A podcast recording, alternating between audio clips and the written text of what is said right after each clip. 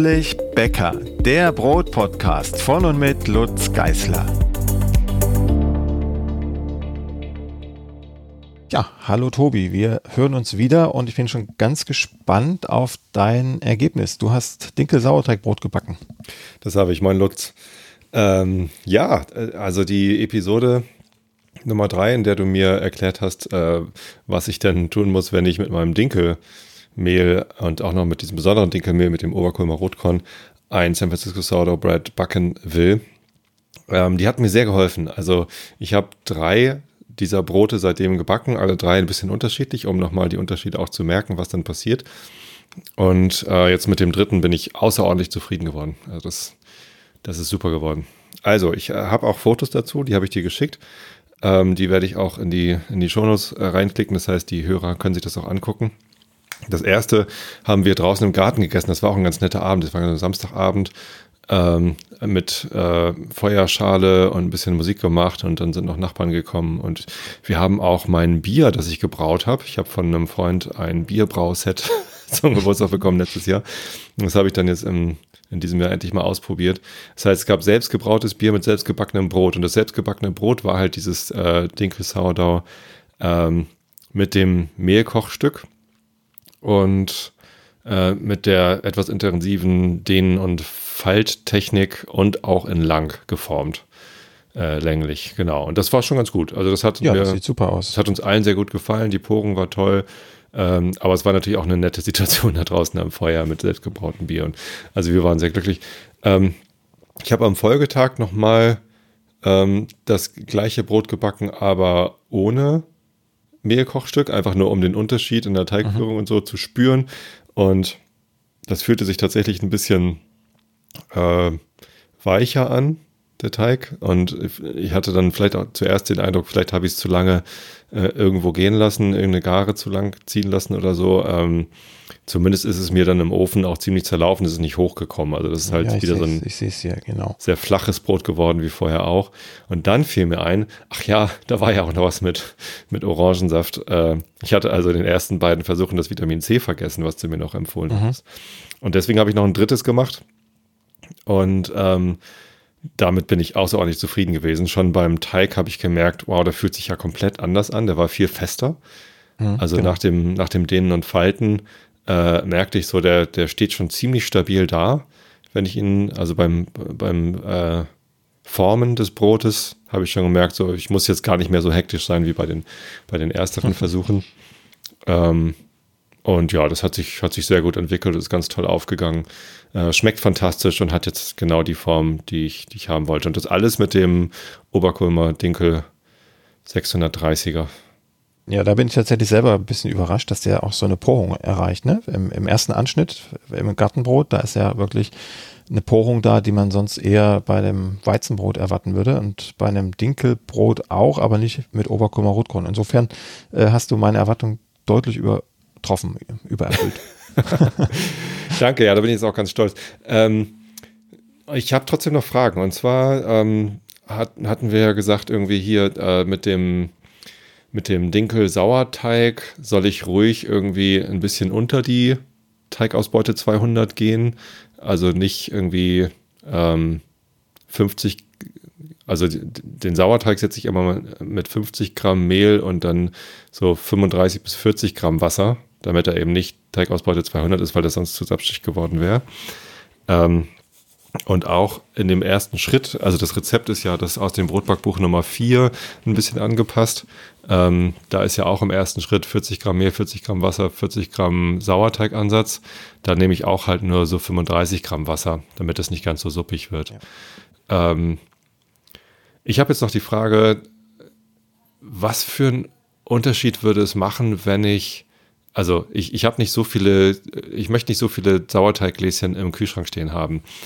Ähm, und es gibt ja auch andere Rezepte, Dinkelbrotrezepte. Also ich habe jetzt ganz viel Dinkel-Vollkornbrot. Ich hatte mir irgendwie einen 5 Kilo Sack von dem 630er und einen 5 Kilo Sack von dem Vollkornmehl bestellt. Jetzt habe ich so viel 630er verbacken, dass ich fast nur noch Vollkornmehl da habe.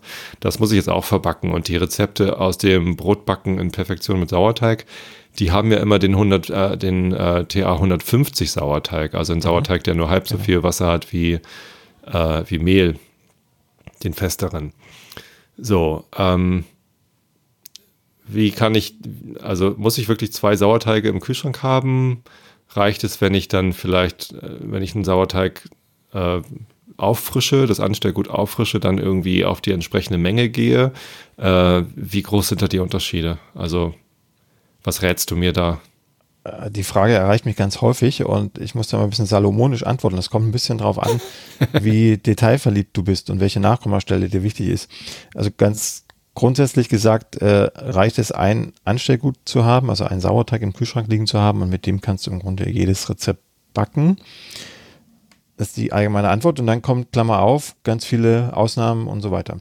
Ähm, je dichter ein Anstellgut an dem Anstellgut dran ist, was du eigentlich brauchst, umso besser. Ne? Natürlich. Ähm, also wenn du jetzt einen Dinkel weich hast und brauchst Dinkel fest, dann ist das kein Problem. Dann kannst du aus deinem Dinkel weich einmal bei der nächsten Auffrischung ein festes Anstellgut draus machen, mit dem du dann arbeiten kannst in dem jeweiligen Rezept. Sonst musst du ja das ganze Rezept umrechnen, weil du ja mehr oder weniger Wasser in dem Anstellgut hättest, wenn du dein normales nimmst. Ne? Ist das so entscheidend? Also wenn ich wenn ich ein Rezept habe, wo meinetwegen nur 12 Gramm Anstellgut drin sind, ist es dann so wichtig, ob das ein TA200 oder ein TA, also beziehungsweise ich habe ja gar kein TA200, ich habe ja TA100, TA180 oder was das ist, mhm. oder TA150, nee, also das sind ja, ist ja ein Unterschied von vielleicht irgendwie 2, 3 Gramm Wasser.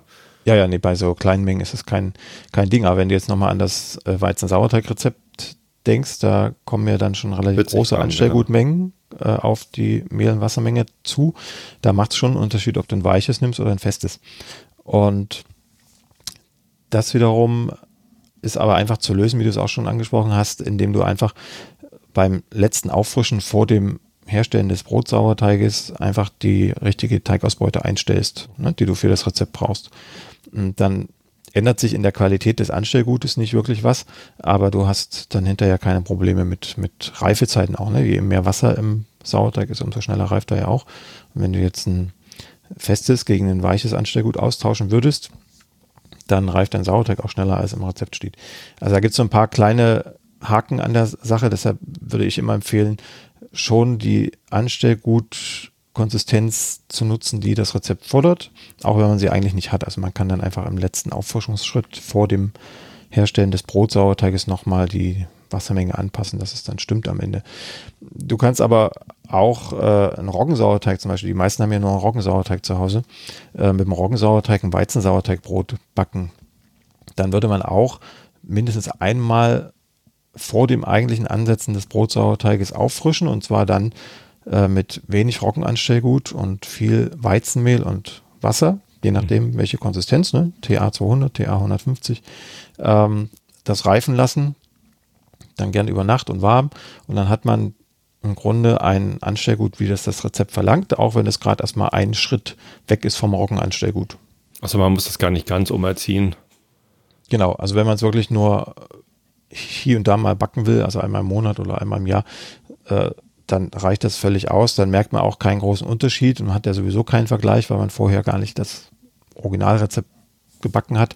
Ähm, es gibt geschmacklich schon kleine Unterschiede. Also die, die Säureverteilung im Brot ist ein bisschen anders und die Aromen selbst verändern sich auch, je nachdem, welches Anstellgut man nimmt. Aber ohne Vergleich kommt da trotzdem super Brot bei raus. Jetzt bringst du mich ja eher auf die Idee, meinen Roggensauerteig in die äh, einzufrieren. Also irgendwie äh, länger haltbar zu machen und nur noch den Dinkelsauerteig im, im, Kühlschrank aufzubewahren, weil ich doch im Moment viel mehr mit Dinkel backe als mit Roggen. Ja, also ich selber bringe das nicht so richtig übers Herz. Ich habe jetzt einmal für, für ein Buchprojekt, ähm, was jetzt im, im Herbst erscheint, äh, einfach um es einfach zu halten, ein Weizensauerteigbrot mit Roggenanstellgut ähm, entwickelt. Mhm. Ähm, das geht, also ist kein Problem, es schmeckt auch und kommt ein tolles Brot bei raus. Aber ich habe schon Unterschiede gemerkt. Also es war ein Standardrezept von mir, was ich dann umgebaut habe auf Roggenanstellgut. Und äh, es ist, der Sauerteig reift deutlich langsamer mit dem Roggenanstellgut, was aus der Theorie heraus auch erklärbar ist, weil die Tierchen im Roggenanstellgut natürlich nicht auf Weizenmehl ähm, ja, wie soll ich sagen, spezialisiert sind, sind. das nicht der spezialisiert sind, ne? Der, genau, der Stoffwechsel ist anders aufgebaut mit Weizenmehl als mit Roggenmehl. Insofern müssen die sich erstmal anpassen. Also die Reifezeiten verlängern sich dadurch. Aber es kommt am Ende, wenn man das beachtet, trotzdem ein vernünftiges Brot bei raus. Ich selber bin immer ein Freund davon, sortenreine Sauerteige zu pflegen im Kühlschrank. Also ich habe äh, momentan, glaube ich, fünf, fünf Sauerteige im Kühlschrank stehen. das wechselt immer mal, je nachdem, was gerade ansteht. Aber ich bin schon immer bestrebt, ähm, dass Mehl und die Konsistenz des Sauerteiges, den ich dann später auch fürs Brot ver verwenden will, auch schon im Anstellgut abzubilden, damit der Stoffwechsel schon darauf perfektioniert ist. Ne? Mhm. Das ist aber nur was, wenn du wirklich konsequent regelmäßig mit dieser Art von Sauerteig arbeiten willst, dann würde ich das schon empfehlen, dafür auch ein eigenes Anstellgut zu pflegen. Ja, ich glaube, ich werde bei meinen zwei Sauerteigen bleiben. Ich meine, Roggen und Dinkel mit dem Dinkelsauerteig kann man ja auch ganz gut Weizenbrote backen. ja, das auf jeden Fall. Ne? Die sind ja ziemlich dicht dran in der Verwandtschaft. Okay, ist die eine Frage schon mal beantwortet. Und die andere Frage, die ich noch hätte, wäre, wie ich schon sagte, habe ich jetzt ein bisschen viel äh, Dinkel-Vollkornmehl. Und in dem Buch von Tartin, von dem Chat, ähm, da ist in dem Standardrezept auch so ein bisschen Vollkornmehlanteil drin. Äh, was müsste ich denn machen, wenn ich jetzt ein bisschen von dem 630er Dinkelmehl, was ich in dem äh, Rezept drin habe, äh, ersetzen will mit Vollkornmehl, meinetwegen 20 Prozent oder so? Ist da, was, was wären da die erwarteten Auswirkungen und wie müsste ich darauf reagieren? Ja, so viel passiert da gar nicht. Also du kannst es einfach austauschen und äh, du kennst ja jetzt die Teigkonsistenz, äh, die ideal ist, um zum perfekten Ergebnis zu kommen. Und auf die arbeitest du dich dann wieder hin. Also das, du musst wahrscheinlich ein paar Tropfen mehr Wasser reinschütten in den Teig, um zur bekannten Konsistenz zu kommen. Mhm.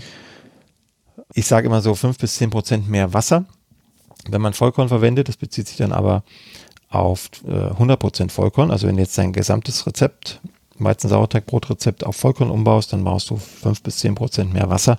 Und äh, wenn du halt nur 20 Prozent Vollkornanteil nimmst, dann brauchst du ein bis zwei Prozent mehr Wasser, denke ich. Das heißt, ich könnte auch dieses Brot mit vollständig Vollkornmehl backen.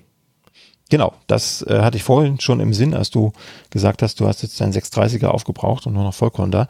Du kannst es auch zu einem ganz tollen Weizen-Vollkorn-Sauerteigbrot verbacken. Das habe ich jetzt letztens am Wochenende gerade gemacht. Da war noch ein Schuss Hefewasser drin, aber äh, auch so kommt äh, in einer reinen Sauerteig-Variante kommt ein ganz tolles Brot raus, auch relativ grobporig für ein Vollkornbrot. Cool. Ja, das probiere ich auf jeden Fall aus.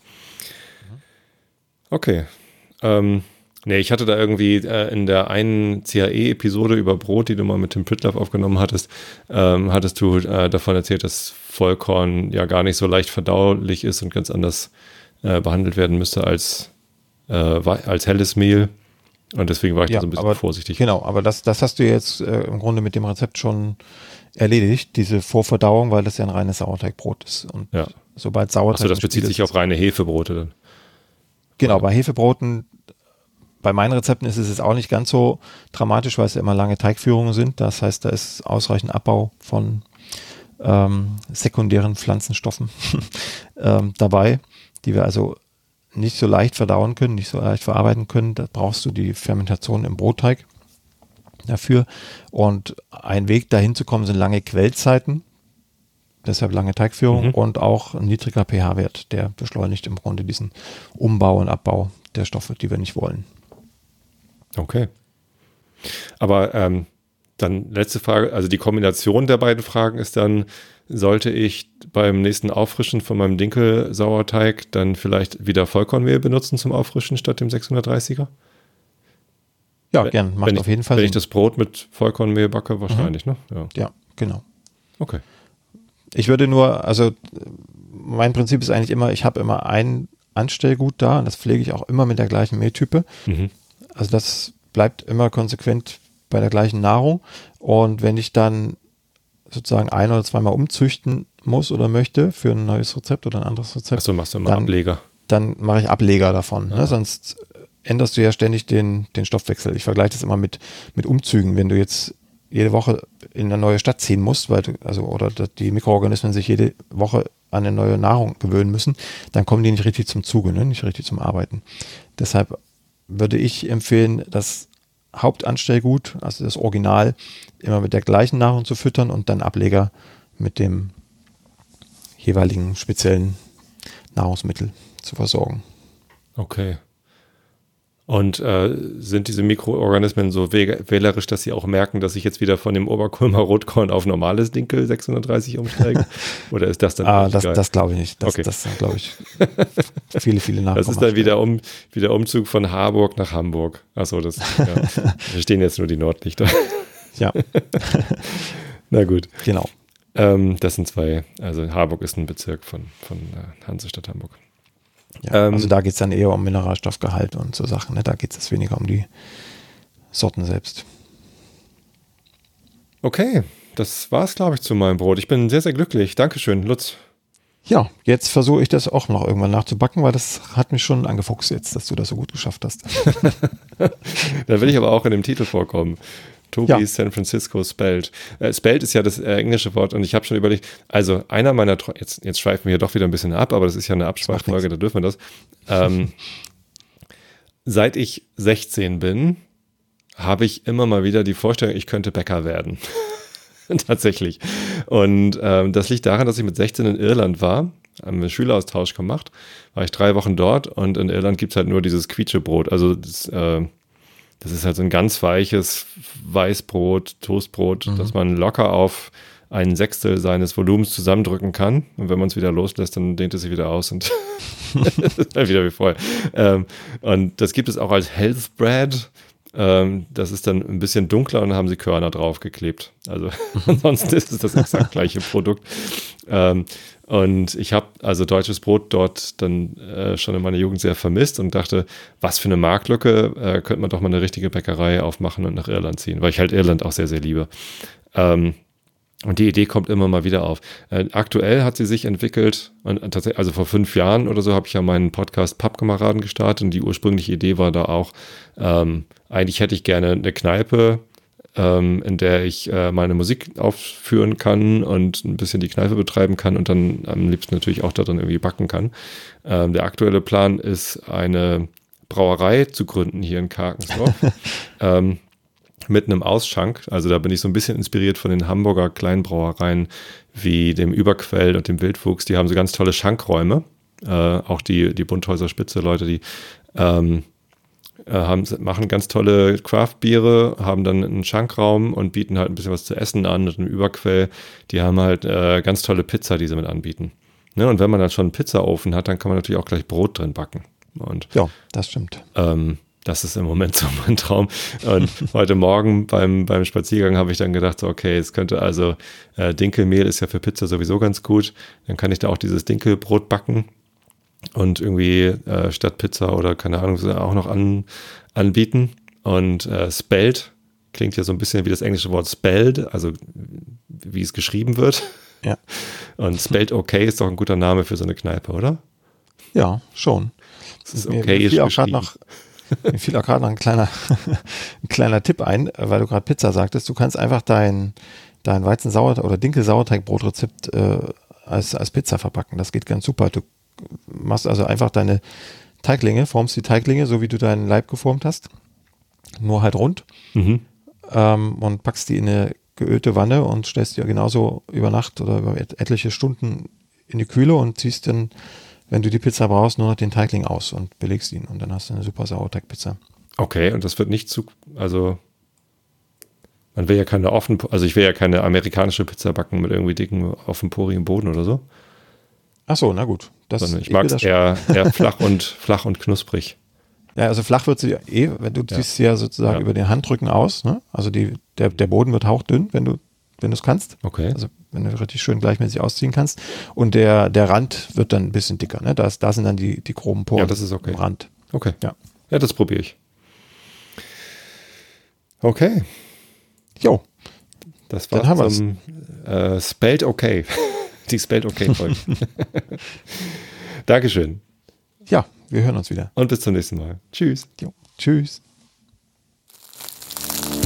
Die nächste Folge von Plötzlich Bäcker, dem Brot-Podcast, gibt es ganz bestimmt. Wenn du bis dahin meine Arbeit am Blog oder für diesen Podcast unterstützen möchtest, dann klicke dich auf plötzblog.de slash unterstützen. Vielen Dank.